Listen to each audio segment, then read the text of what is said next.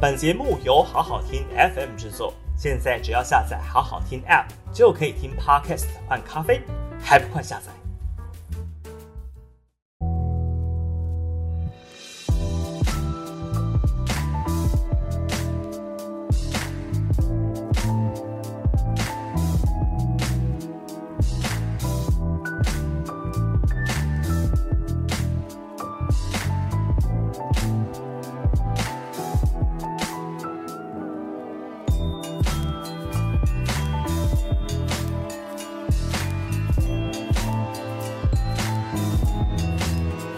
大家午安，欢迎收看下班不演了，我是朱凯翔。上周四临时有一个工作，临时有个工作，所以呢就就是没有办法直播，所以就请了这种直播团队，直播团队然后来帮帮我找代班的朋友。那算算这个从上礼拜一到今天，已经整整一个礼拜时间，再次回到这个这个单口相声的的这个平台了。那我刚看聊天室里面，好像这个很多的很多的这个老朋友都在。然后呢？可是好像都说要补课，是说今天大家都比较忙，是不是？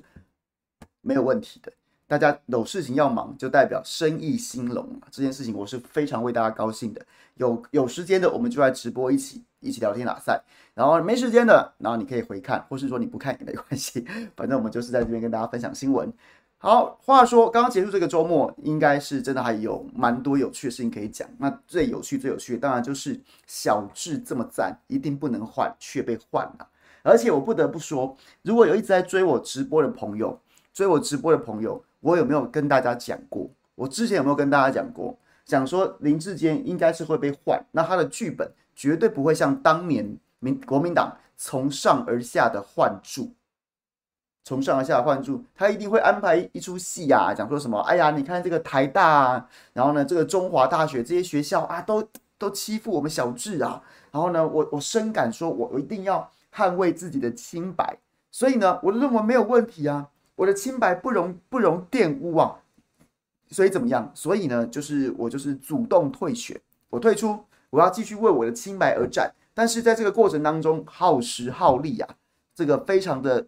非常的这个忙碌啊，就不可继续为桃园市民服务，所以我自己退出这场选举，是不是？我有没有讲？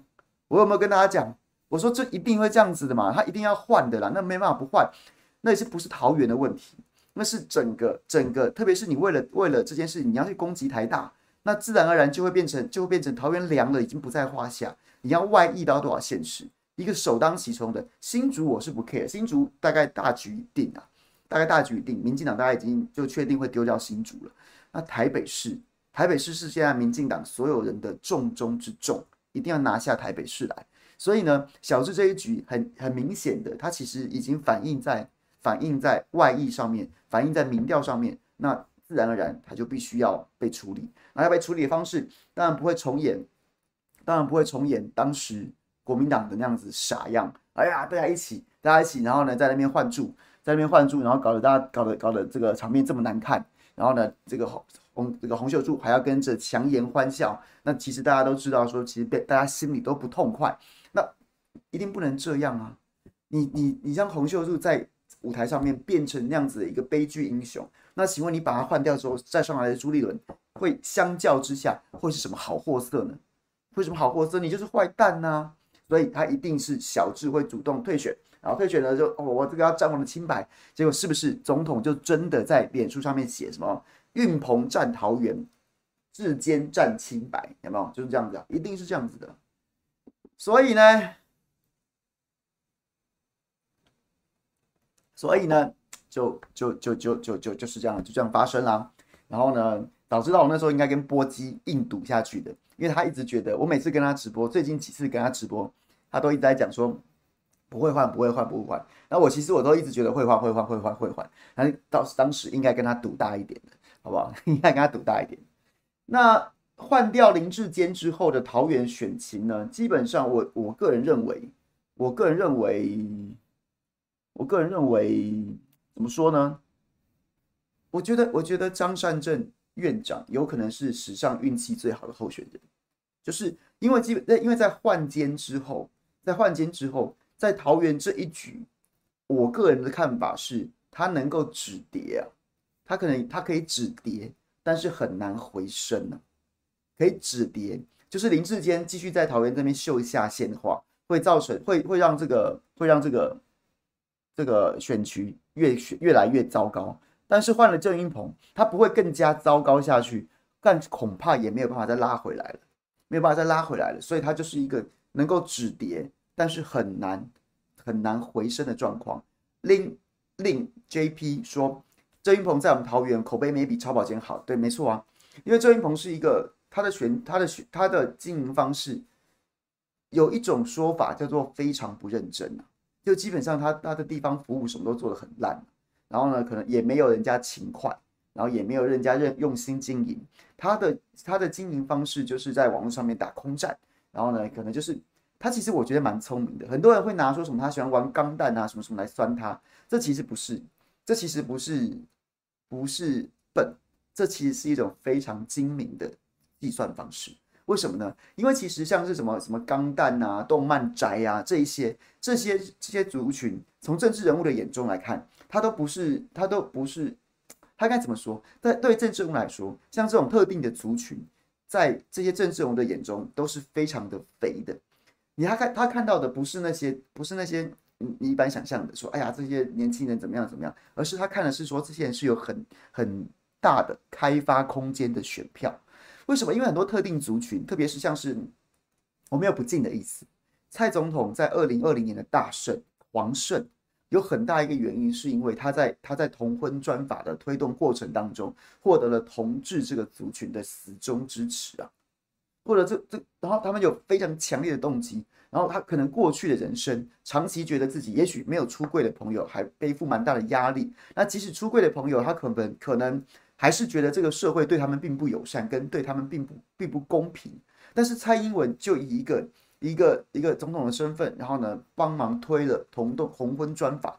挡住了党内的压力，挡住了中南部相对保守民进党支持者的压力，他就硬推下去。所以他用这种方式，他就跟这样子的族群建立了非常强的连结啊。而他们觉得自己被亏待的人生，因为蔡英文得到救赎之后，就有非常强烈的动机去帮蔡英文拉票，去帮蔡英文这个这个就是，总之就是很强烈的政治动机，他就变成一群最死忠的支持者，就这样子来的。所以同样的，我觉得郑云鹏在经营动漫宅。这样子的族群，他其实也是蛮蛮有心的。对这些人来说，他可能从来不曾、未曾很明显的出现在政治人物的视野当中。那有一个像郑云鹏这样子的人，然后他一天到晚在那边又分享他今天买了什么东西啊，什么什么的，然后呢看了什么动漫啊，每次在发文当中都加入动漫的梗啊，这样这个族群就会觉得自己被重视。其他人跟我没有交集啊，我们我们我跟其他政治人物彼此不相往来，你也没有看到我，我也不太鸟你。诶，鹏鹏不一样。鹏鹏鹏鹏是有在看我们的哦，鹏鹏是有在跟在我们跟我们在同一个频道之上的哦。那自然而然，自然而然，这个整块族群就眼中就只有鹏鹏一个人啊。所以这些都是一个经经过很精密计算的，经过很精密计算的的方式。他不是只是看的，他看的跟我们看的不一样。你看的就只是你看的，可能真的看动漫，真的看动漫宅那群阿宅，我好兴奋啊，什么什么这些这些没有，他们看的都是票。而越是特定的族群，然后越容易，越容易一旦被关心的时候，它很容易开发，很容易变成死忠的。所以，所以我觉得郑云鹏的风评在桃园应该就是比较比较不是那么热心，不是那么热心服务，然后也不是那么勤快，跟跟郑文灿几乎是两个完全的相反，完全两个相反。郑文灿是跑花跑得非常勤快，然后呢选服就是要五毛给一块，差不多这样子的状况。那郑云鹏基本上在这些事情上面跟郑文灿都是相反的，都是相反的。那所以会开启一个什么样的新剧本？我个人也是非常好奇的。你知道郑云鹏在短短的三个月之间，然后因为他他现在只能靠着他只能靠着郑文灿，他只能靠着郑文灿跟着他一起跑。而过去两个彼此就不对盘的人，现在要黏在一起，黏在一起。然后呢，郑文灿的威力就来自于那些郑云鹏不愿意做的事情。那郑运鹏如果要靠着郑文灿的威力来选这三个月的话，难道他要在这三个月突然变成另外一个不是他的人吗？那怎么选呢？那选民有这么好，有这么好，有这么好好糊弄吗？你过去你也不是一个初出茅庐、初出道的政治人物，你二十几岁就当文民进党文宣部主任，然后呢，一路大家看着你是这样子的形象，结果你要在在未来的三个月突然变成另外一个另外一个人，这这这不是你演的像不像的问题，这你这样的演下去也有点侮辱一般民众的智商吧？突然变成突然变成另外一个人了，所以各位我我对这一局要我讲民进党的选情，我觉得民进党也不是到没有机会赢，还是还还是有机会赢，因为毕竟选举还有三四个月。但但是但是你要说他立刻可以因为因为派上郑运鹏就有什么改变的话，我个人是认为他就是止跌，他也不太会再回升了，不再再回升了。那从张善政院长的角度来说的话，我还是觉得，如果不是张善政选，如果不是张善政这种这种佛系的打法，这种张天师的佛系打法的话，桃园大概已经成定局了。但就是因为张善政还是一个佛系的打法。所以就让这场选战还有一些悬念。不过，即便如此，我还是觉得他现在的胜率会稍微高一点。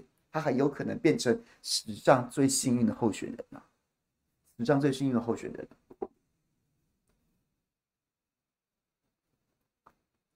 Joseph，Joseph 说张善政这几天的这个迷之迷之操作，让我觉得桃园基本上很凉。我也，我有，我我我其实我无法无法分分析张善政院长到底在干什么。就是我不晓得为什么全国都在关注小智论文案的时候，他在网络上面丢证件，丢什么这个桃园善政有没有？然后丢那图卡，然后那图卡其实也也说的也不是很清楚，它就是一个标题式、口号式的。然后呢，我就不能理解这是什么事，这这这确实是个迷之操作。你要不要丢政见？可以丢，可以丢，但是你难道？但是你难道没有一点点的 sense，或是你整个团队没有一点点 sense？现在此时此刻，全国都在关注小智论文案这个案子的一些很多很多很多过去死忠仔，他们的信心在林志坚退选这一刻一夕之间被打趴了。你不是都跟我说没事吗？没事为什么要退选呢？差不多是这样子啊。我们当然早就对这件事情有定见，我们也做了很透彻的研究。我早就知道你是抄袭仔，但过去很多死忠仔还要挺抄袭仔的，但这几天也突然。崩溃了，崩溃了！大家都在关注这件事情的时候，结果你去你去丢证件，你是在干嘛嘞？你是觉得说，你是觉得说叫大家不要关注论文们了，去关注我的桃园善政？你这个我我我太难理解了，这真的是迷之操作，我不晓得为什么，我不晓得为什么会有这么奇怪的，真的这么这么奇怪的操作。那结果是什么？结果就是你既然你既不会。你既无法从林志坚倒台这一局当中加分，你的政见也没有人 care，没有人鸟啊，因为大家都没有在关注这个啊。你现在讲这个讲这个讲这个东西就不合时宜嘛？那你那这不是一个双输的局面吗？你这个操作是什么？然后我今天看到讲说说这个团队还出来讲这个绿营，好吗？骂张善政讲说你这不是赶尽杀绝吗？然后的他的发言人还跳出来讲说没有，没讲要讲政见呢，又来了。又来了，又来了！你又好像是觉觉觉得觉得所有人杀在这么前面，徐小新、黄阳明杀在这么前面，王宏威杀在这么前面，去攻去去暴林智坚的论文，打出这么大一个战果。你你张天师好像是觉得说，哎，你们打扰了我讲政见呐，你们害这场选战都我都没办法讲我的善政，你们都在打，你们都在你们都在打智坚呐，这我听不懂哎，我真的听不懂哎，怎么有这么怎么有这么迷的操作啊？太可怕，太可怕，太不可思议了。所以，哎，我不，我政见这件事情，我跟大家凭良心说，凭良心说，政见这种事情，大家不要装了啦，不要装了啦。政见这种事情，就是人人都有，但没人在认真啊。人人都有，没人认真啊。就是口号喊一喊，你太复杂的政见，白皮书谁会看？根本没人会看。除了我们这种做媒体工作的，或是真的什么做学术研究，或是真的从事这种政治政治工作的幕僚，不然谁会看什么白皮书啊？然后提什么证件？证件这种东西就是就是政就是政治人物拿来糊弄人的，拿来糊弄人的。选举的时候，每个人想几条口号，然后呢讲天花乱坠，然后呢，但是真正选举是在讲这，是是是在看证件吗？是在看证件，谁的证件怎么样，谁的证件怎么样？很少人会在意这件事，这些事情，反而是什么时候？我们在跑新闻的过程当中，证件这种事情最常被提起的时候是什么时候？就是当你无法回答政治议题的时候，你就会把政见拿出来当你的遮羞布。哎呀，他都不谈政治，他都不谈政见，他都没有在谈政见啊！如果今天你可以在政治议题上面，你在政治议题上面，然后能够击败对手，谁会谁会躲起来说：“哎，我们不打这个了，我们讲政见好了。”那什么人会讲政见？就是当你招架不住对手对你的攻击的时候，你就会说：“你他都不谈政见，可请大家来关注我的证件。”所以，所以真的相信这一套，说什么我现在要给他提证件，这种就傻了，就是心虚啊。要么两种可能嘛，一种就是他他他他不知道，他不会打选战，他不晓得真正选战的攻防的点不在这里。然后再不然就是再不然就是他真的就是有什么不想讲的。就此时此刻的媒体的议题，媒体关注的地方，不是他，是他不想讲，所以他会拿证件出来当挡箭牌。那张善政现在看起来，我不晓得他是哪一种，他看起来应该前者的机会比较大，就是他真的完全不在选战的节奏上面，然后他坚持要走一个自己的路，然后这个路就是不在选战节奏上的这条路，这是我唯一能够想到的。但我不是，我也不是那种那种觉得政绩完全不重要，你还是要准备，你也不用什么什么什么天花乱坠，然后呢怎么的。不必简单一两项，那是选战当中还是需要的。你至少要让，至少你还是得负责任的提出一两件，你到底要做些什么事情？对，就是对，只是只是就是不是这个时机嘛？张天师真的不知道为什么不为什么在就是啊，我真不是懂啊，雾里看花啊，雾里看花。是啊，天师是不是让大家觉得很没有信心？就是不晓得他在你在忙什么的感觉，不晓得他整天在忙什么的感觉。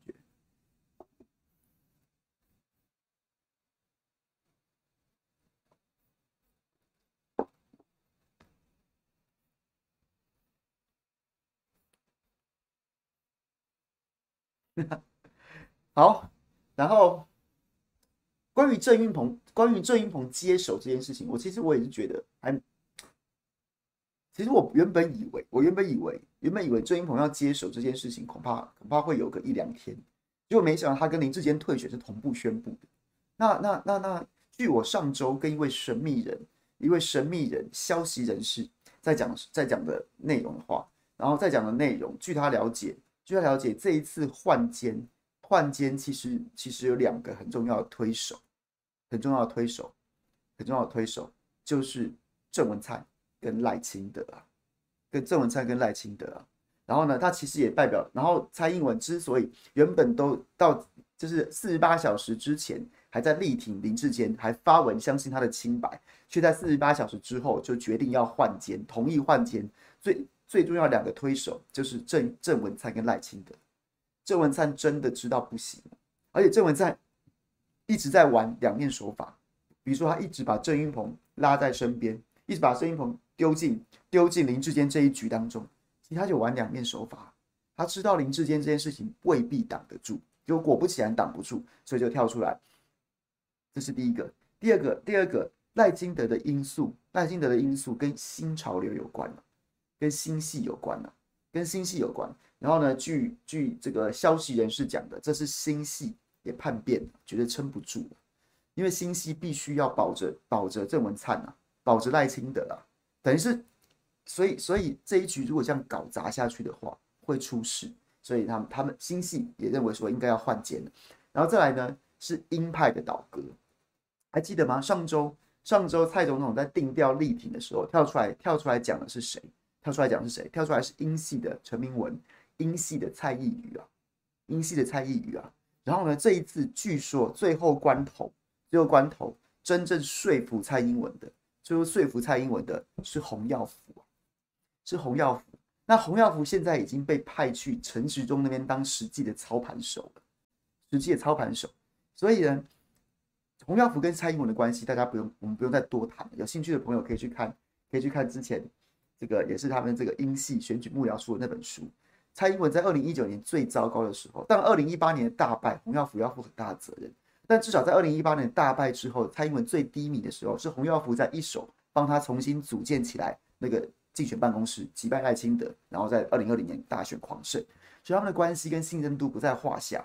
然后，但是呢，洪耀福现在已经在陈时中这边担任实际的操盘手了。而对这些英系人物来说，陈时中不能倒，陈时中不能倒，林志坚再硬挺下去，陈时中会跟着一起倒。而对于这些英系的人物来说，他难道没有私心吗？他的私心是什么？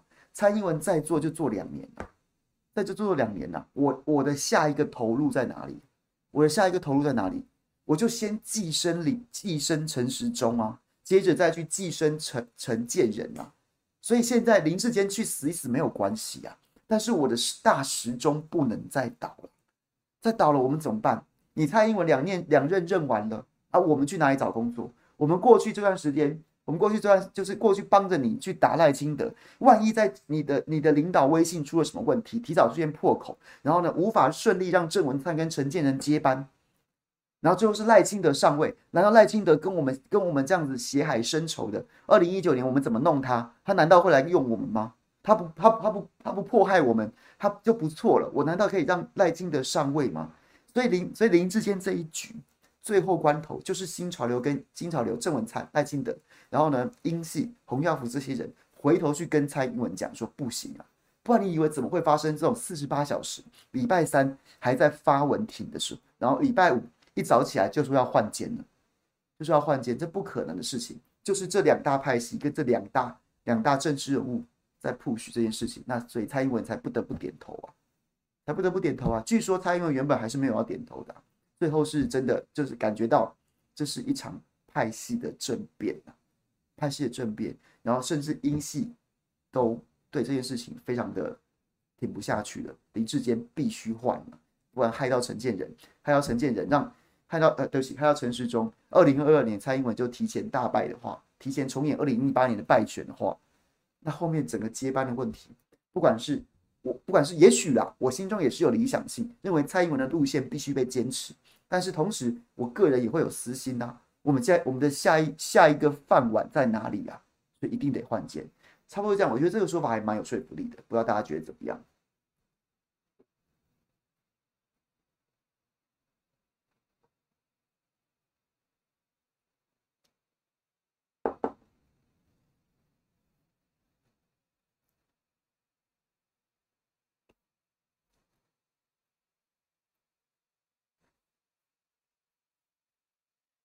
伊恩，他比如说，有人没看他做什么，就说躺平，新闻没查证。张善政陆战走得很勤，没跟新闻也看到他躺平吗？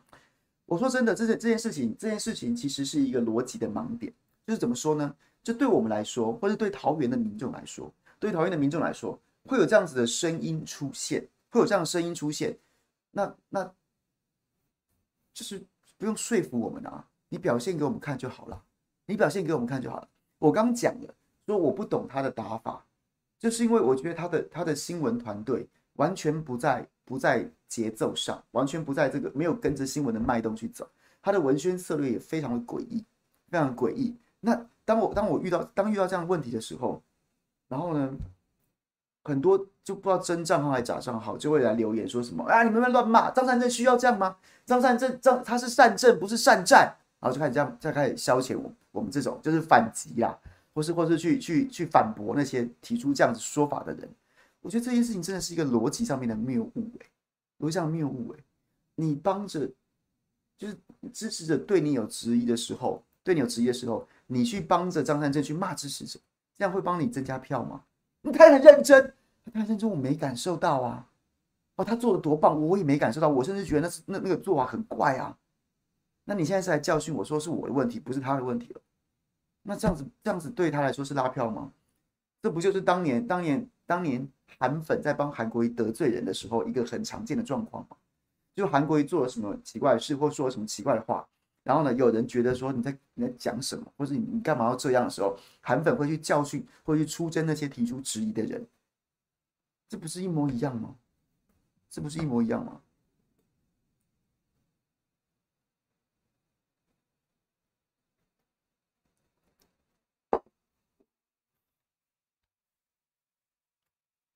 所以，真的，如果你真心想要帮帮张院长的话，就是第一个，不要帮他树敌，不要帮他树敌。然后呢，就是我觉得，我也不可能，也不可能跟大家讲说，就是就是就是说你要去跟他谏言，好像一般人接触不到他，连我们媒体人都很难见到他。张善政他的新闻操作真的非常非常之奇葩，真的非常之奇葩。比如说呢，他其实在宣布参选之后，也确实有有一些媒体的邀约，说想要约他专访。比如说，哎，我这个爆个料应该可以吧？我的好朋友钟佩君，他不是在雅虎奇摩有主持那个今天谁来配嘛的那个节目，他已经专访过很多的很多的县市首长了。那当然是以国民党为主，因为雅虎奇摩还有另外一个王石奇主持的啊，王石奇主持的就多多半都找绿营的县市长候选人，诶，这也不错，就各自一个蓝一个绿的政治人物，然后呢，他们在做这样的节目，结果呢，钟佩君怎么约就约不到张善政，张善政的团队会跟他讲很多各式各样的理由，哎呀，院长现在就应该忙政见啊，院长现在陆战走得很勤啊，什么什么的，哎，结果，但说时迟那时快，他又有空去上。去上，去上伟汉哥的节目，去上秀玲姐的节目。然后前两天我就我就好奇了，我就问秀玲姐说：“哎，张善政你们怎么约的？”然后呢，秀玲姐就就是就呵呵干笑两声，然后说：“哎，是他自己要来的，是他自己要来的。”对，那我就觉得非常之妙，非常之妙。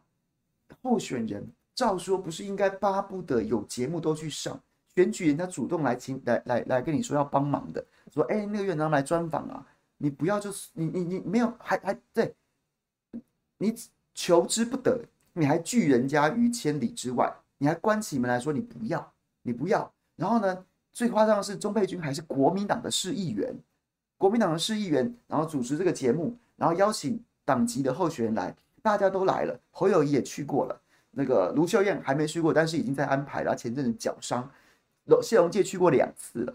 然后呢，其他政治人物几乎都去过，蒋万安也去过了，连柯文哲都去过。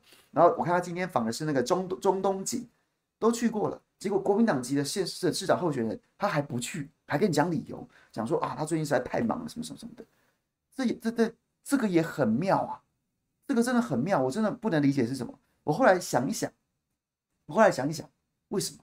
终于想到了，因为钟佩君在桃园之乱的时候，桃园之乱的时候。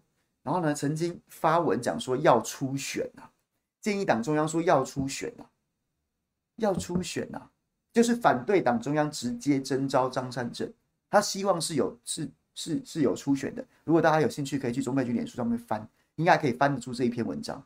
我就在想，这两件事情好像就帮我连在一起了。所以现在是是，因为那那个那篇文章等于同时打到了。朱立伦等于是造反了啊！朱立伦主席说啊，直接征召最棒哎，然后钟佩君跳出来造反，说要要要出选。那同时好像又又有点不是那么支持张善政院长以这样子的方式出场，同时打到了朱立伦跟张善政。哎，结果会不会是因为这样的原因，所以现在他他要邀请他来访问的时候，张善政就不来，张善政就不来啊，就是跟他推脱。哎，同时间一拜托人家说他想要去上平秀玲的节目，想要去上黄伟汉的节目。如果是这样子的话，你告诉我，你告诉我，这样的新闻团队不奇葩吗？不奇葩吗？不奇葩吗？这就是一个，这就这这只能说这是一个骄傲的攻击啊！骄傲的攻击，你挑着节目上，你在挑节目的过程，你不就得罪人了吗？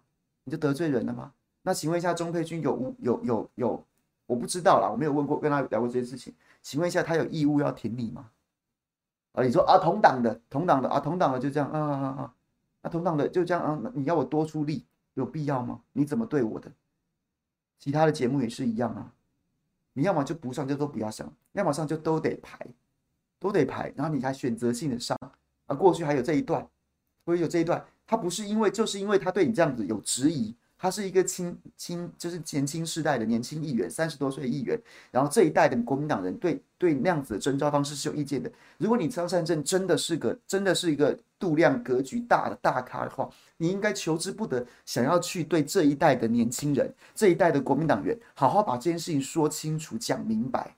结果嘞，你想你选择的方式是，我我我我就不去了，不这不奇葩吗？如果我是他幕僚，我会建议他，你就先去这个。谁质疑你最凶，你就去那个节目。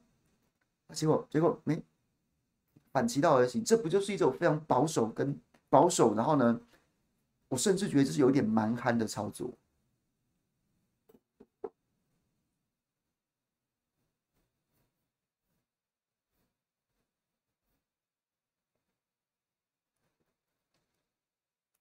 我觉得我应该录那个 Lucy，Lucy 说让我约约看张善正，应该应该约不到，有没有本事约到？我觉得应该约不到，我可以约看，但我觉得应该约不到。黄伟汉打朱立伦更多吗？没有哎、我觉得伟汉哥跟朱立伦应该还蛮要好的。朱立伦，朱立伦那边应该有，也应该有帮直通伟汉哥的一条线，所以他常常会，你知道，就是，就是会有一些来自这样的说法，来自这样的说法，所以我不觉，我没有觉得伟汉哥在在常在打朱立伦，比较常打的应该是，应该只有我吧，还有朱学恒吧，对，确实比较长。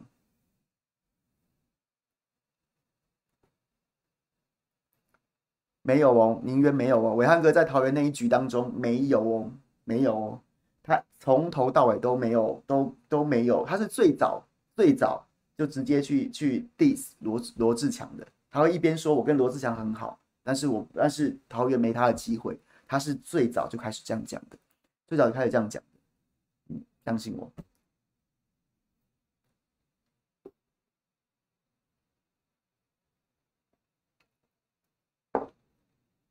然后呢，然后呢，那时候鱼死网破，鱼死网破，这个这这这个词，这个词，伟汉哥一直说是他是原创，朱立伦只是引用，朱立伦只是引用，对。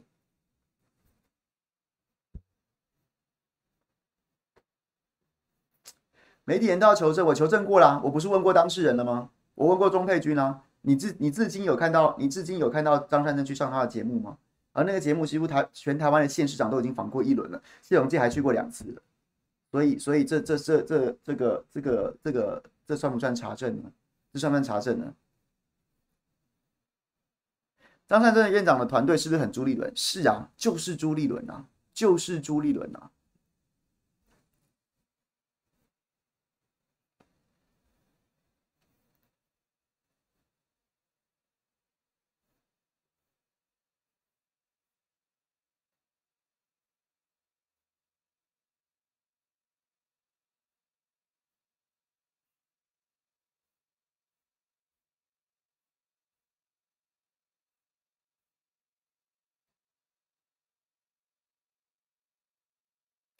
林渊，我觉得我跟你的，我跟你的认知好像有很大落差。我说实在的，我没有，我没有觉得，我我我我我跟你在这一局当中，伟汉哥是对朱立伦最友善，在那在桃园当时桃园之乱当中，相较于对，比如说像我，像像像是罗志或者谁谁谁，他应该算是相对来说对朱立伦最友善的媒体人，最友善的媒体人。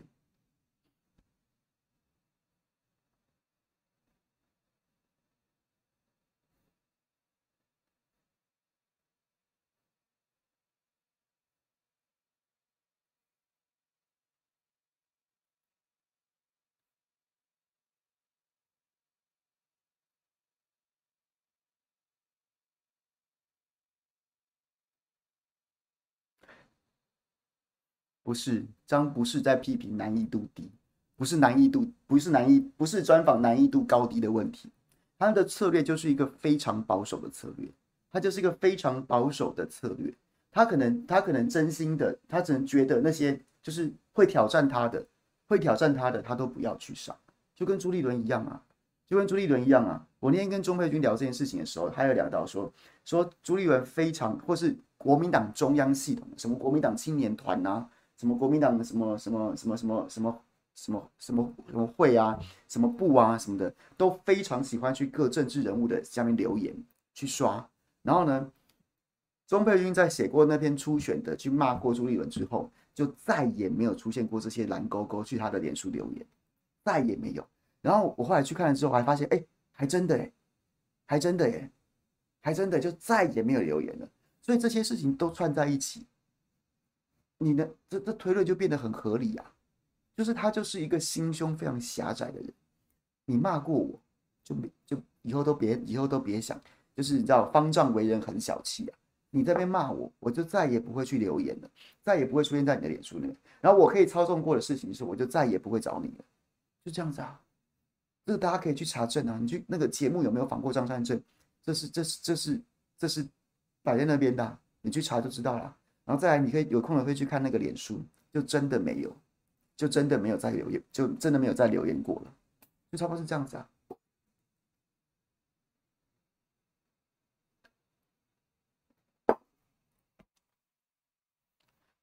武田觉得郑一鹏会险胜，我觉得郑一鹏，我觉得张善正应该还是有机会赢的，至少此时此刻，我觉得他是有机会赢的。可是，可是就是啊，你说赢了就赢了啊，是啊，是这样没错，赢了就赢了是没错。但是，但是，但是如果现在投票，我觉得张善政会赢。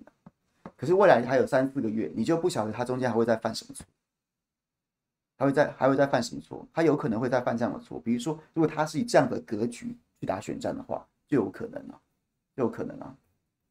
那讲到说什么？最近最近刚刚结束这个周末，如果大家就是因为我礼拜四没直播，然后还几件大事，当然像是好笑的，当然莫过于我们的于将军，三颗飞弹七十八七十八七十八，拦截率有两百一十八。然后呢，还有另外就是夏立言，国民党副主席夏立言去访问大陆的事情。我觉得国，我觉得夏立言去访问大陆这件事情，就真的，就真的，我觉得该不该去？我觉得该去，迟早要去的。但是就不能缓一缓吗？就不能缓一缓吗？什么意思？我觉得就是，就是没什么道理嘛。他在出，他在出发的当天。那个新的变数就是二零二二年的国台办的对台政策的白皮书，那对他来说是一个全新的，那对国民党来说，对整个台湾来说，它都是一个两岸关系的全新的形式，全新的形式。你你难道就不能从长计议哦？因为突然丢出这个，显然你也不知道人家要丢这个，所以你才会安排在同一天，同一天去，同一天去，同一天去，然后那。你你照理来说，如果你是一个经过深思熟虑的政党，然后呢，真的觉得自己这一趟去对两岸共两岸和平会有贡献，那你是不是应该好歹把当当天早上被人家丢出来打了一巴掌的对台白皮书研究一下，研究一下，说，哎呦，这个是两岸之间的新形势啊，那我我们要可能可能要从长计议，我们暂时把这此行暂缓，这这这这不对吗？那你就你就。你就非要现在去，非要现在去，然后呢，说辞又很矛盾。你说你不见大官，只见台商、台生、台人，那请问一下，你要对两岸和平有什么贡献？你不见高官，你不见高官，你要你要怎么对两岸和平有贡献？这不是矛盾吗？你只见台人、台商、台生，那你应该说是关切他们的需求。关切他们需求，那你就不一定飞跑一趟啊，你可以试训啊。你不是在刚刚是刚刚开完一些一个一些一些论坛都是试训的吗？双城论坛也试训啊，那为什么非要去不可呢？那你又说你要你你说你要为两岸和平贡献，但不见高官，你要贡献什么？见台商是能能怎么样？所以这种种说辞就是非常的矛盾，说辞就非常矛盾。在在这件事情的操作上面，几乎也没有任何一件事情是对的。怎么说？第一个是，我觉得你根本就不该去，此时此刻就不该去。就再怎么样，在军演军演的的前的这段时间，大家情绪都很激动，双方情绪都很激动。一个老成谋国的政治人物，怎么会这样子的 sense 都没有？我真的怀疑你过去外交工作怎么做。而且最好笑的事情是，夏立言过去长期是北美司的，他根本也不是熟稔两岸关系的，也不是熟稔这个对岸的这些这些这些关系的。他过去虽然待过陆委会，但是他长期在外交系统都在北美啊，都在北美，所以呢，一点 sense 都没有。在军演当呃结束之后，大家情绪很激动，能谈出什么东西来？能谈出什么东西来？然后呢，你又说刚讲的，你就说你不见官，只见人，只见一般民众，只见民，那你又那那那对，那就更怪啦，那就更怪，那对两岸和平有什么贡献呢？好，那就算你非去不可。我就铁了心非去不可，非去不可，会会非去不可。那那好歹你就开记者会嘛，你就开个记者会说我们就是要去了。你怎么会觉得你可以保密消息呢？你这趟去你是要经过陆委会审核的。果不其然，你难道没有想过陆民进党会把这件事情拿出来操作吗？那你与其被他操作，你干嘛不自己出来开个记者会就讲我们就是要去，我们就是这些理由。这些理由，所以非去不可。结果你在那边偷偷摸摸，不发新闻，不开记者会，然后结果果然就被民进党丢给自由时报发快讯。这没有一件是对的啊，你根本就不该去。那你要去的话，你就开大门走大路啊。然后去到那边，最扯的是什么？今天又有几个美国的联邦参议员来台湾，然后呢，直接外交泡泡直接来了，一天不用隔离，外交泡泡去立法院还脱口罩在那边跟立委拍照，嚣张之能事。结果你堂堂一个什么什么陆委会，呃，对不起，堂堂国民党副主席啊，国民党国民党副主席没有什么了不起啊。好了，不管怎么样，你言称言称我要要为两岸人民走这一趟，要为台湾民众，要为台湾业者走这一趟，去到那边居然还在饭店隔离，代表什么？代表人家不觉得你重要啊？对啊，也没有给你什么规格啊。你去那边谈和平，人家叫你给我先去隔离，那那你能谈到什么东西呢？这这规格不就是不就是不就是最基本的吗？你就是一般，对，你就去给我隔离好了。那你就说我是来谈和平的，你先去隔离。你真的被人家当一回事，有机会谈出重要成果的话，是这样子，是这样子这么难看吗？那你现在每天十十天待在待在饭店里面干嘛嘞？你你不是每天在帮国民党放血吗？你就是一个伤口在那边，然后每天流血啊，所以我我我好难理解，我好难理解。你可以去，不是现在，那你就算要去，你不是这样子处理的吗？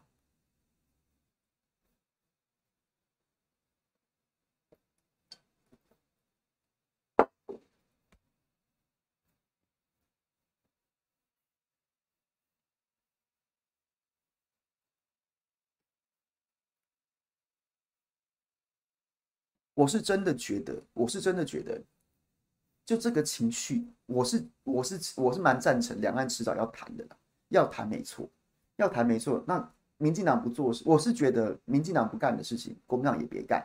你说什么？哎呀，这个台湾工具机业者怎么样怎么样？那关你屁事！他你又不执政，民进党执政叫民进党去处理啊，执政都不处理，你在野那边急什么急啊？你是有什么权利在那边急啊？你今天真的谈出什么成果来，转头转头就说你卖台啊？你看果然。民进党跟呃国民党跟共产党就是一起一口一口就是就是这个同声一气的、那你谈不出什么结果来，就是白白白白被人家被人家消费之后再消遣呐、那你干嘛去呢？然后大家情绪这么激动的情况之下，对岸的网民此时此刻赞成他的国台办跟跟国民党谈什么东西吗？我们都要武统啦，跟你谈个屁呀、啊！武统啦，情绪这么高涨，武统情绪这么高涨的时候，你去那边你能谈出什么东西来？所以就是真的是时机不宜嘛，对的事情也要挑个对的时机嘛，就是时机真的出问题了嘛。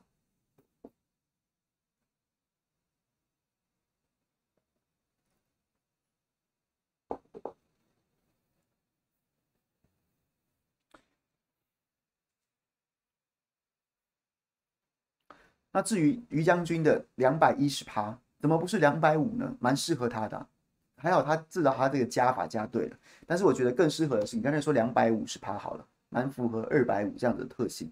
但我觉得其实那件事情，我觉得于将军，其实我没有想要评论这个个人，反正就是就是大家喜欢就喜欢，不喜欢不喜欢就当笑话看看就好了。只是只是悲哀啊，这是一个媒体现象。怎么说呢？就是我以前常常讲，我为什么一直在缩减我的通告。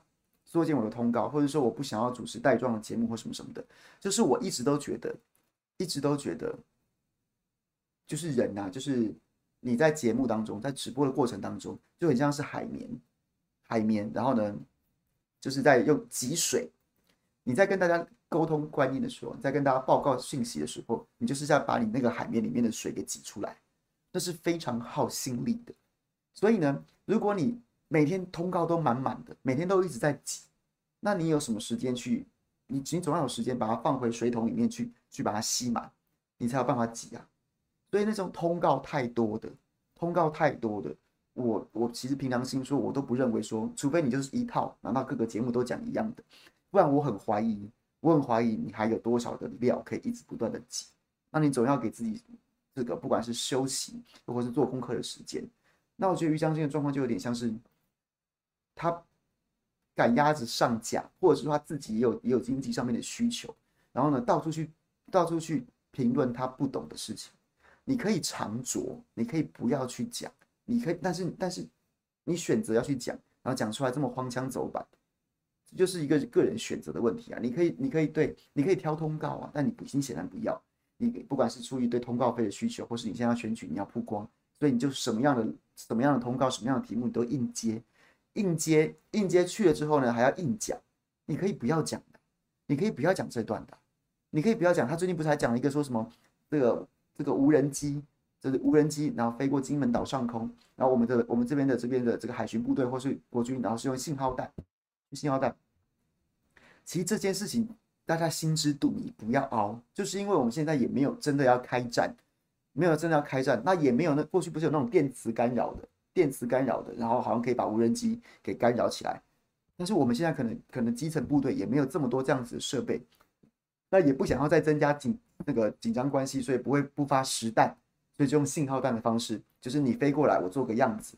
那大家知道是这样子啊，你可以从政治的角度去评论，你可以从两岸关系一些一些一些，就是就那那你在硬讲什么？说啊，这个这个问过的，这个照明弹有有这个电磁脉冲嘛？它不只是可以，它不只是警告而已哦。它是真的可以把这个无人机里面的侦兆系统给弄坏的，你这就多了嘛？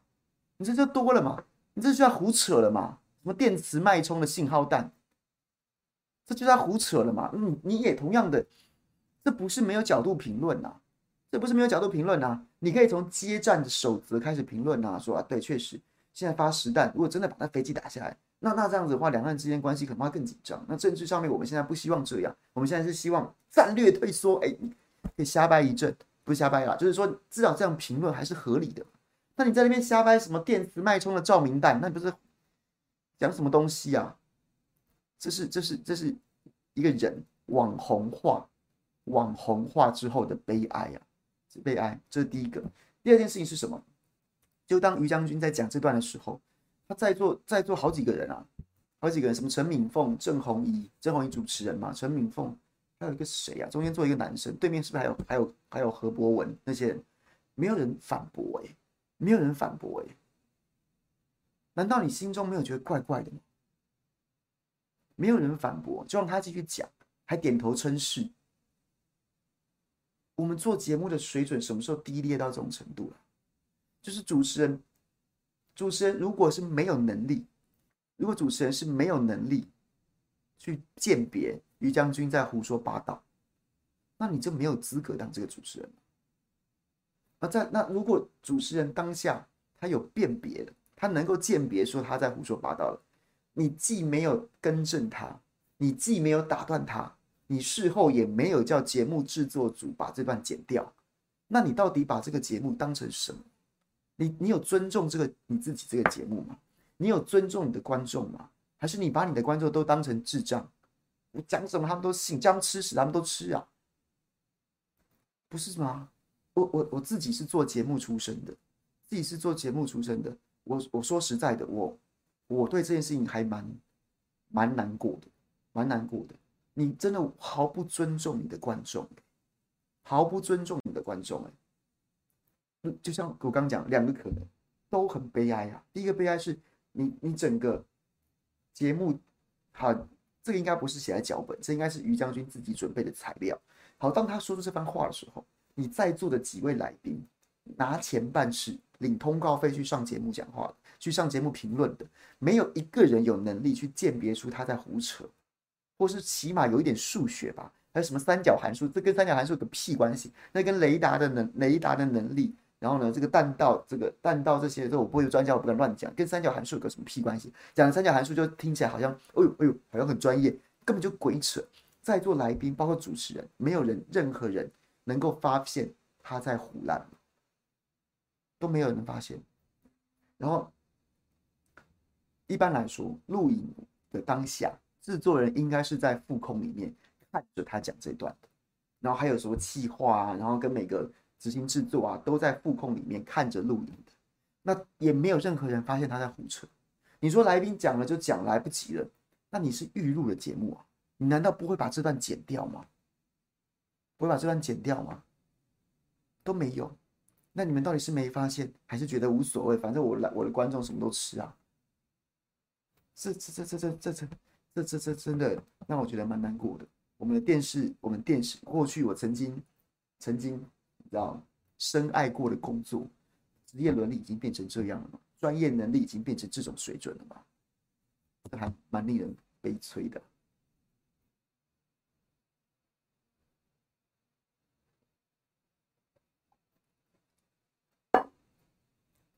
Christine Christine，我觉得郑红英那个第一时间的质疑不是不像是在质疑，不像是真的在质疑说你讲错。他那个质疑，他那样子，他那个那个，我我看到那个接话的过的那个，比较像是有没有看过保杰哥的主持风格？刘宝杰，宝杰哥的主持风格，就关键时刻所有都是脚本，所有的政治比较少了，但基本上只要只要不是讲那种时事的，或是讲那种你感觉好像好像是都故事性比较浓的，全部都是脚本。那那个脚本全整个节目当中最熟的人是谁？最熟的人就是宝杰哥本人啊。他一早来就会跟他的十几个庞大团队，然后讲了讲说要讲什么题目，啊，这个题目要切什么点，都是他想的，他想的或是他计划的。然后，然后呢，执行执行制作们、计划们、制作人们再去按照这个方向把那些故事给找出来，然后拿这些故事去去请来宾背起来。所以宝杰哥是最熟的，但他在节目当中却却就是真的假的？真的假的？那是一种主持技巧，那是一种主持技巧。那那个不像是真的在质疑、啊，真的假的？啊，你说什么？你你你说，对，他都是他他最熟。他最熟，没有他不知道的事情，但是就是那是就是真的假的，对对对，就差不多这样。所以我觉得那个郑弘仪当场的质疑，给我感觉比较像是啊，真的这么厉害？然后呢，就是要叫于于北辰再讲一次，然后他把他等于是等于是在帮观众画重点，这是一个重点，台湾 number one 呐，两百一十趴，这差不多就是这种感觉。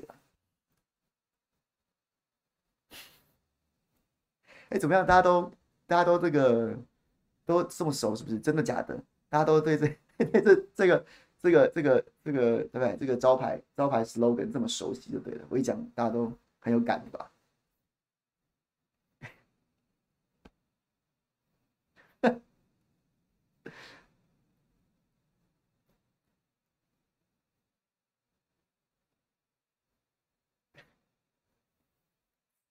话说，话说我我前面讲到那个，我觉得伟伟汉哥跟这个朱立文那，他对他比较友善，这段没有什么别意思，所以大家不要就是好像我我这个倪元刚想说我阴谋论，我没有，其实我没有想阴谋，哎，我我不是要讲什么阴谋，我要讲的就真的是觉得那那那一段时间，这个伟汉哥确实是对朱立伦比较友善的的名嘴，在那一段时间，那我就是觉我我就只是陈述事实，我没有要跟大家讲说背后有一个惊天大阴谋。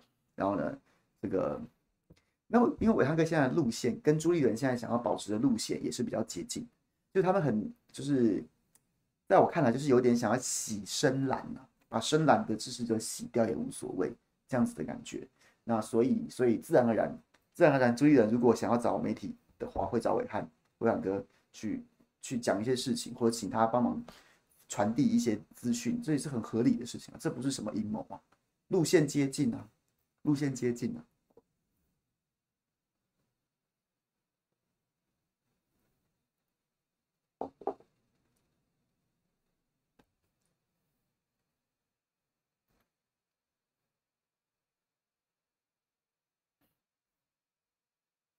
张将军是张延廷吧？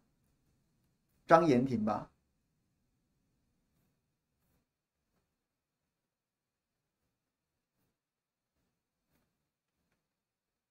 搞夏令营的事情是因为要是因为洗深蓝呐、啊，伟汉哥前一阵子跟深蓝的，就是就是就是被他认为深蓝的的的粉丝在网络上面血洗了血洗了一周啊，啊不是他他不这个我那个我没有对他不敬的意思哦，我们是他的尊敬的大哥，我上礼拜还要跟他吃饭，就是就是他一直说不在意，就很在意啊，一直发一直直播讲这件事情啊，被血洗了血洗了一周，那夏丽言这件事情当刚好很适合他。很适合他来发挥啊，很适合来发挥啊。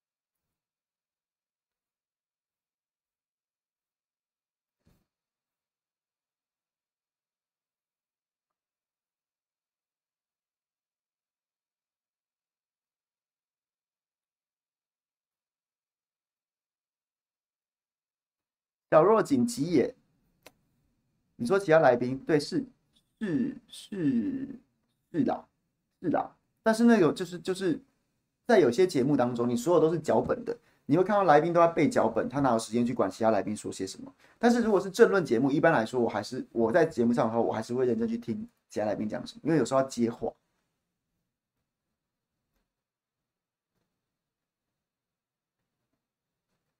Lucas，挺朱立伦的路线不就该挺夏立言吗？没有朱立伦首肯下赶去，今天还在骂呵呵，不是啊，各位，不是不是不朱立伦路线是一条路线，但还有另另外一条路线叫做叫做叫做中立的评论人的路线啊，所以绿的要骂绿的绿的骂就是骂过骂过红的了，然后呢骂过绿的了，一定要骂蓝的，不然你怎么维持你自己的你自己的那个路线呢？对吧？所以所以所以在朱在国在蓝的这一块，然后呢走的是朱立伦。朱立伦路线，然后所以从这条路线上面去骂、去教训所谓小粉红，但反过来你也不能，你也不能就是就直接走去朱立伦路线啦，所以你也要回来打一下夏立言的屁股，这样才是相对来说好不好？这个比较看起来还是中立的。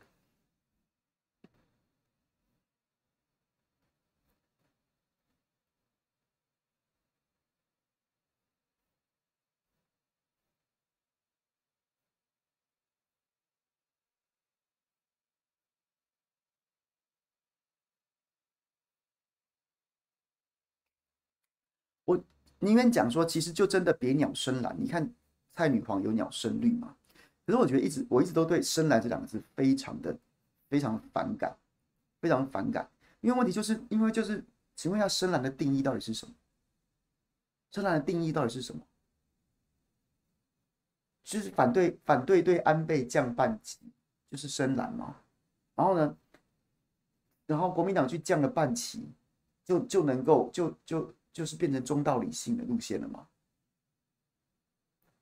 我觉得，我觉得就就事论事嘛，一件事一件事的看，一件事一件事的看。那所以到底是定义是什么？你先定义嘛，先定义之后，你才有办法去去做研究嘛。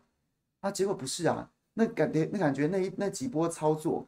就是伟汉哥跟蔡诗萍在那边教训所谓深蓝的那个路线，都像是蔡诗萍现在就是深蓝大师啊，什么都在猜，什么都在深蓝、深蓝、深蓝，什么东西都不分青红皂白就说人家深蓝了。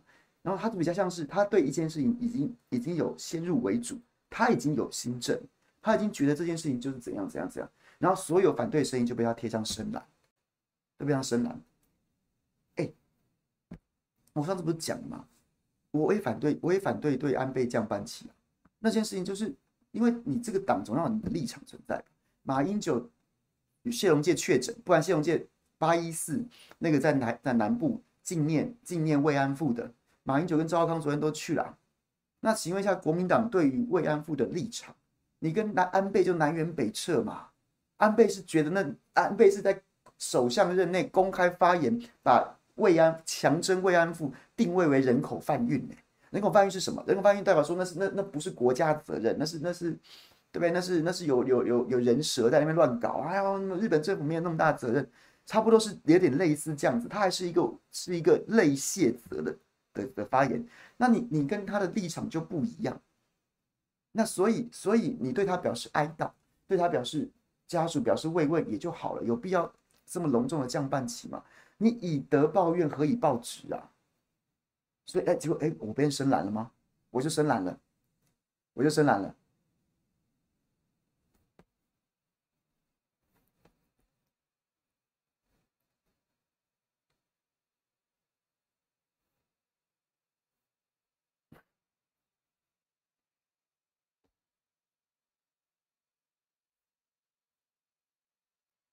江怡说：“对美国参议员来访有何想法？”我觉得没有什么，我觉得就是就是习惯成自然了，习惯成自然了，就是就是这种事会一直发生，会会一直有来访。那你作为我那我上我之前在讨论评论裴洛西的时候，然后我就我觉得我那上次讲的没有很没有很好，应该是说我后来仔细再想一想，如果裴洛西已经来定了，来定了，那我觉得就就是我我们中国人文化上面。就是有朋自远方来啊，所以我还是认为说，他已他如果非来不可，他已经来定了，那我们就欢迎，该怎么接待就怎么接待，该怎么欢迎就欢迎，就是、就是尽东道主的的的责任，这是我们的文化教教我们的。但是在他确定来之前，中华民国的主权要彰显，要彰显，不是只有裴洛让裴洛西来一途不可。这讲有点抽象，大家理解我意思吗？就是一直说裴洛西来访是一个彰显中华民国主权的好机会，但是我想要说的事情是。我们可不可以不要让他来访？就是当他来访会造成台海之间这么大的风险的时候，那请问一下，中华民国作为一个主权国家，难道不能拒绝他来吗？或是请他不要来吗？然后，如果当我们可以为自己的、为自己、为台湾做出最好的决定，就包括说请他别来，那这难道不也是一种彰显主权的方式吗？那显然我们好像没有这样子的选项。就裴洛西要来，他就来。我们我们只能欢迎，不能说不。那你这样子，那这样子一一一一套剧本，那中华民国的主权究竟是被彰显了，还是被糟蹋了呢？那显然是后者，因为我们没有资格拒绝他来。我们没有资格拒绝他，他要来他就得来。那一个主权国家不是就应该能够拒绝或是欢迎吗？如果人来了，我们就欢迎了。但是但是，我觉得我们我们的我们。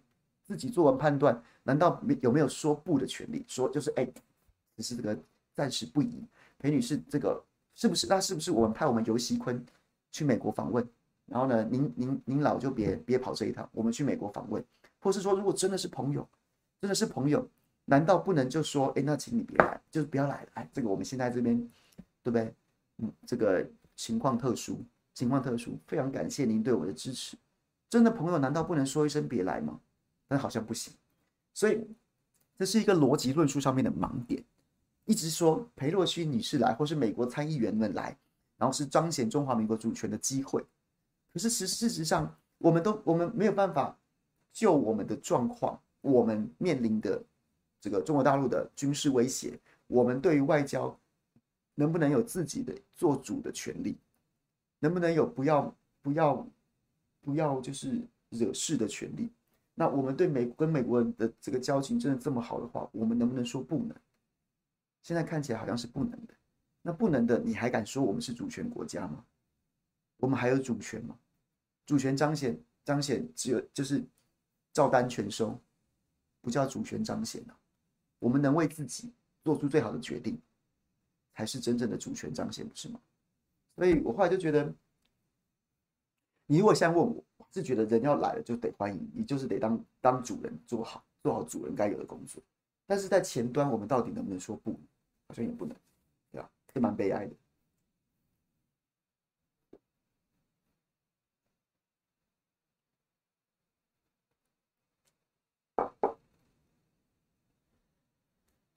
Make 可是本来就是台湾邀请人家吗？其实我觉得很很很可能不是哎、欸，很可能不是哎、欸，就是嗯。应应该是他要来的，他要来的，那我们这边就得配合他把戏演完。就是，哎，我们那个、那个、这个，至少在这个时间点他要来，应该不是我们特别邀他这个时候来，应该是他老人家自己想要来，那我们就只好陪着他演戏这样子。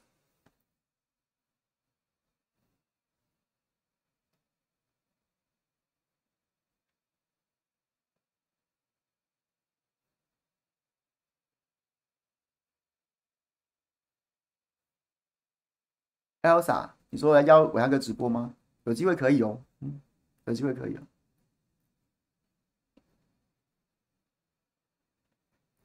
那你说议员，对，我觉得议员议员来台，这边际效应就会低啦。你你第一次来的时候，哦哟，大家很隆重；第二次来，第三次来，第四次来，第五次来，来两来两个，来三个，来五个，来十个，议长都来了，议员还有什么了不起呢？我我跟小若锦的看法有点一致，就是我觉得今年要再吃芒果干，恐怕不太容易。然后，然后这议员来久了，大家就习惯了，就没有感觉了。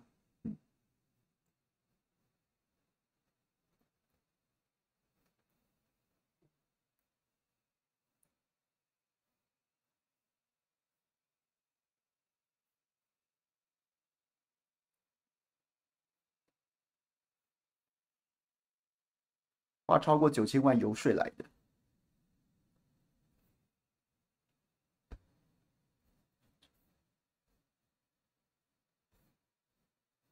好，讲完了，有没有兴趣？有朋友要聊天的话，就来留几个，看你们有什么想要讲的，然后留几个问题，我们来回答几个问题。上礼拜四，礼拜四说好了要回答问题，结果礼拜四临时有有有别的工作任务，所以无法直播。今天有没有想要问什么问题的，我们就来回答。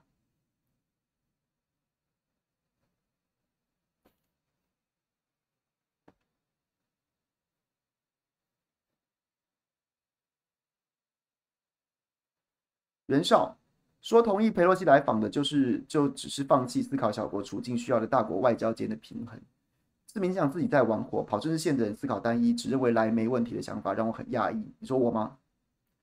嗯。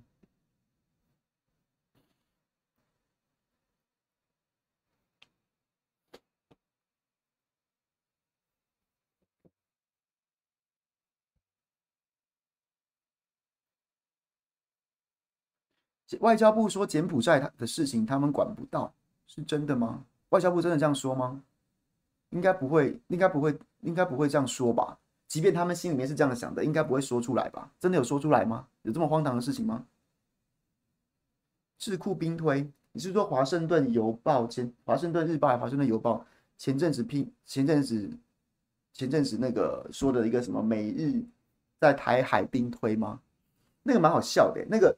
那个最后我去看了一下细节，看了一下细节，他的细节说什么啊？美日能够抵挡中共的进攻，但他不是抵他的抵挡，跟你跟你想象的可能不一样。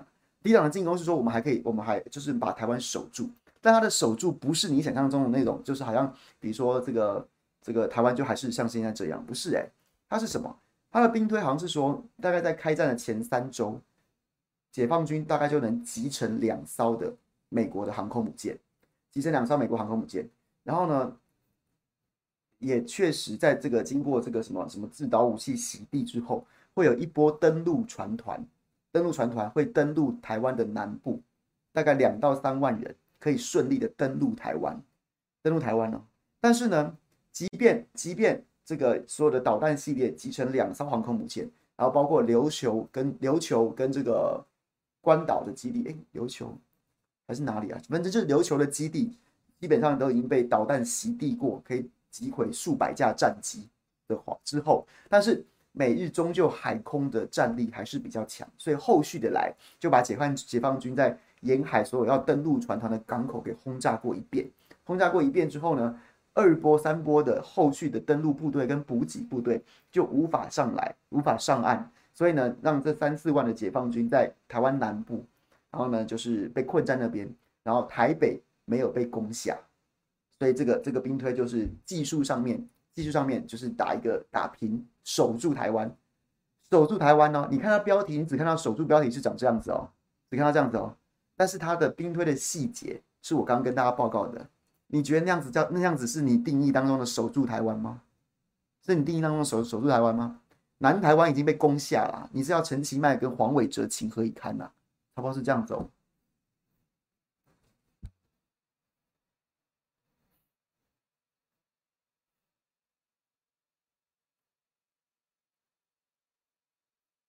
我觉得人口贩运这件事情，在社会面就是这个诈骗集团的话，我没有研究。但是我后来有一个跟比较熟经济的朋友，经济的朋友，然后呢，他在聊聊这件事情，然后他其实给我提供了另外一个不同的观点。他想说，柬埔寨这个诈骗，这些以前哦，以前大部分都是中国大陆去的，中国大陆去的。然后呢，但是后来因为柬埔寨也是一带一路重点国家，所以在政策上面，然后呢，中国大陆对跟柬埔寨这边合作蛮密切的，所以就确实要求去取缔这种诈骗、电信诈骗，然后呢，大大量跑去柬埔寨干这件事情的人。所以呢，在这个，但是这个这个行业还在啊。中国人去到那边，然后会被会，要么就是取缔不准去，要么就是被卖的会被救出来，然后所以这个产业链就出现了空缺啊，就出现了空缺。那空缺怎么办呢？那就台湾人去做啊，就从台湾找人去做啊。那台湾也确实，这一个核心的概念就是穷啊，就是穷啊。所以你会为了钱铤而走险啊，你铤而走险，两两件事情对我们来说都是蛮尴尬。第一个尴尬就是我们的年轻人。穷啊，会相信那些你就是穷疯了，你才会相信那些根本不切实际的、不切实际的那些那些宣传花招啊、宣传口号啊，会打字月入二十万什么之类的。因为穷，本质就是穷，你赚不到钱嘛？你在这边的产业看不出了你未未来的机会或是什么在哪里啊？所以这第一个。然后第二个，第二个就是现在是对岸不做的工作，台湾也去做了。这曾几何时，风水已经轮流转到这种程度，这也是蛮悲哀的。那我后来还有听到第三个，就是业内朋友在讲，业内朋友在讲的，就是就讲说，那是这两年这两年疫情的因素，所以很多去的都是做八大行业，做八八大行业，然后呢赚不到钱，或是被管制的很严。然后，于是有人有人什么股票断头的啦？哎，最近最近股票是很好嘛？或者房地产付不出贷款的，啊，然后他就台湾已经欠债，他在台湾已经欠债了，所以就只好就只好就是在台湾这边，就他就必须得去，就必须得去。那说穿了还是一个字穷啊，穷啊。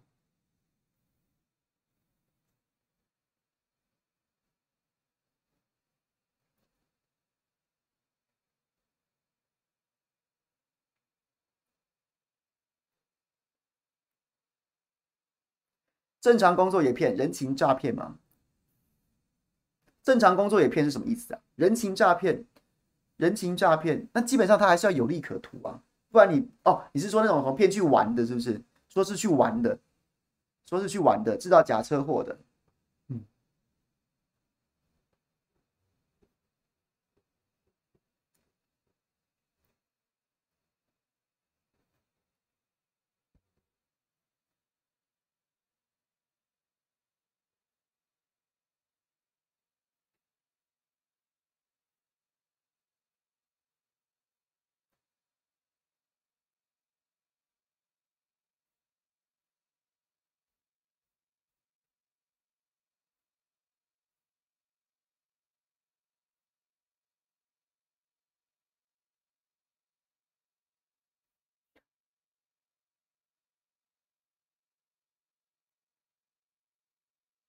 朋友招待旅游这件事情是真的还蛮过分的，蛮过分的。我有看到，我有看到这个新闻。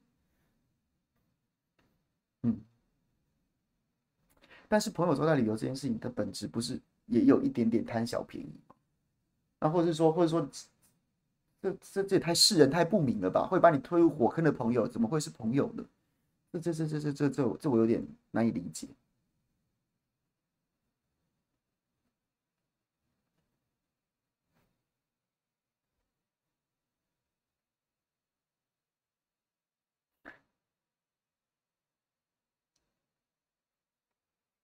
要怎么说啊？要怎么说啊？我觉得，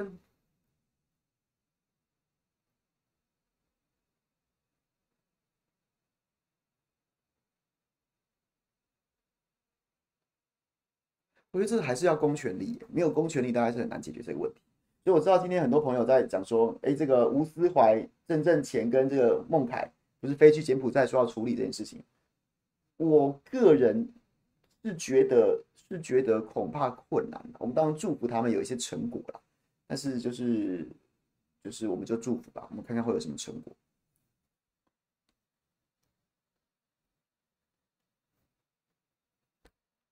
制造车祸就是说在台湾这边碰瓷啊，碰瓷啊，然后你撞我的兵士，你要欠我多少钱？多少钱？你要你要怎样怎样怎样，然后就威胁利诱啊，没有就是威胁，然后呢，你撞我的车，这车修起来两百万啊，然后什么什么，然后就说你就欠欠了。欠他钱，欠他钱说，那不然你就给我去柬埔寨那边赚，差不多这样子。我看到新闻。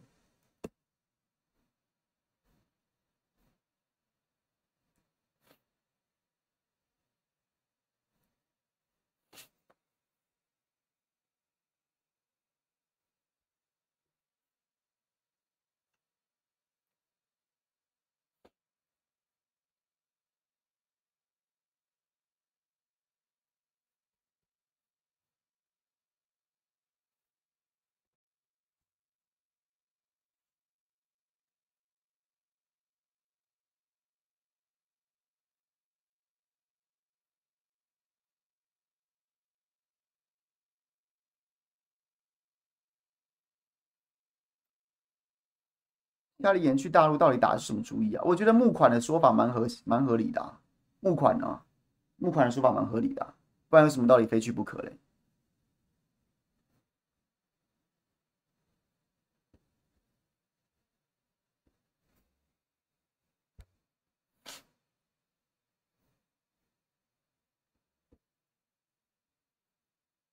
真的待机中，你内行的。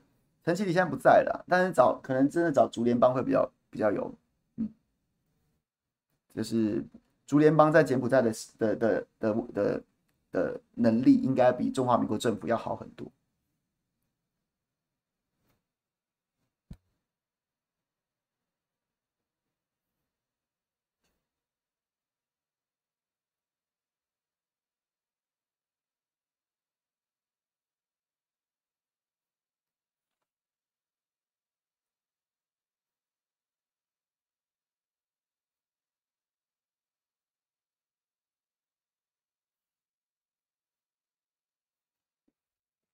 好啦，祝大家聊诈骗，大家都那么热。我我我今天没有研究诈骗的议题，所以没办法跟大家分享太多，只能用用聊天的方式跟大家闲谈。有兴趣的话，我来研究一下好了。然后呢，听起来真的蛮恐怖的。身边有朋友的话，尽量劝劝他们，劝劝劝他们。然后呢，不要不要误入歧途，这样子。好，那今天非常感谢大家啦。右旗张善政团队不是有两位罗志强的幕僚加入吗？为什么还是这么佛系，也没有什么改变？嗯，这个我很难回答，这个我很难回答。不如下次大家可以去张善正院长的脸书留言。刚有朋友说他都追张院长的脸书，所以看到真相。那我们媒体人都不查证，那那我尊重你的说法，好不好？尊重。OK，谢谢大家啦，拜拜。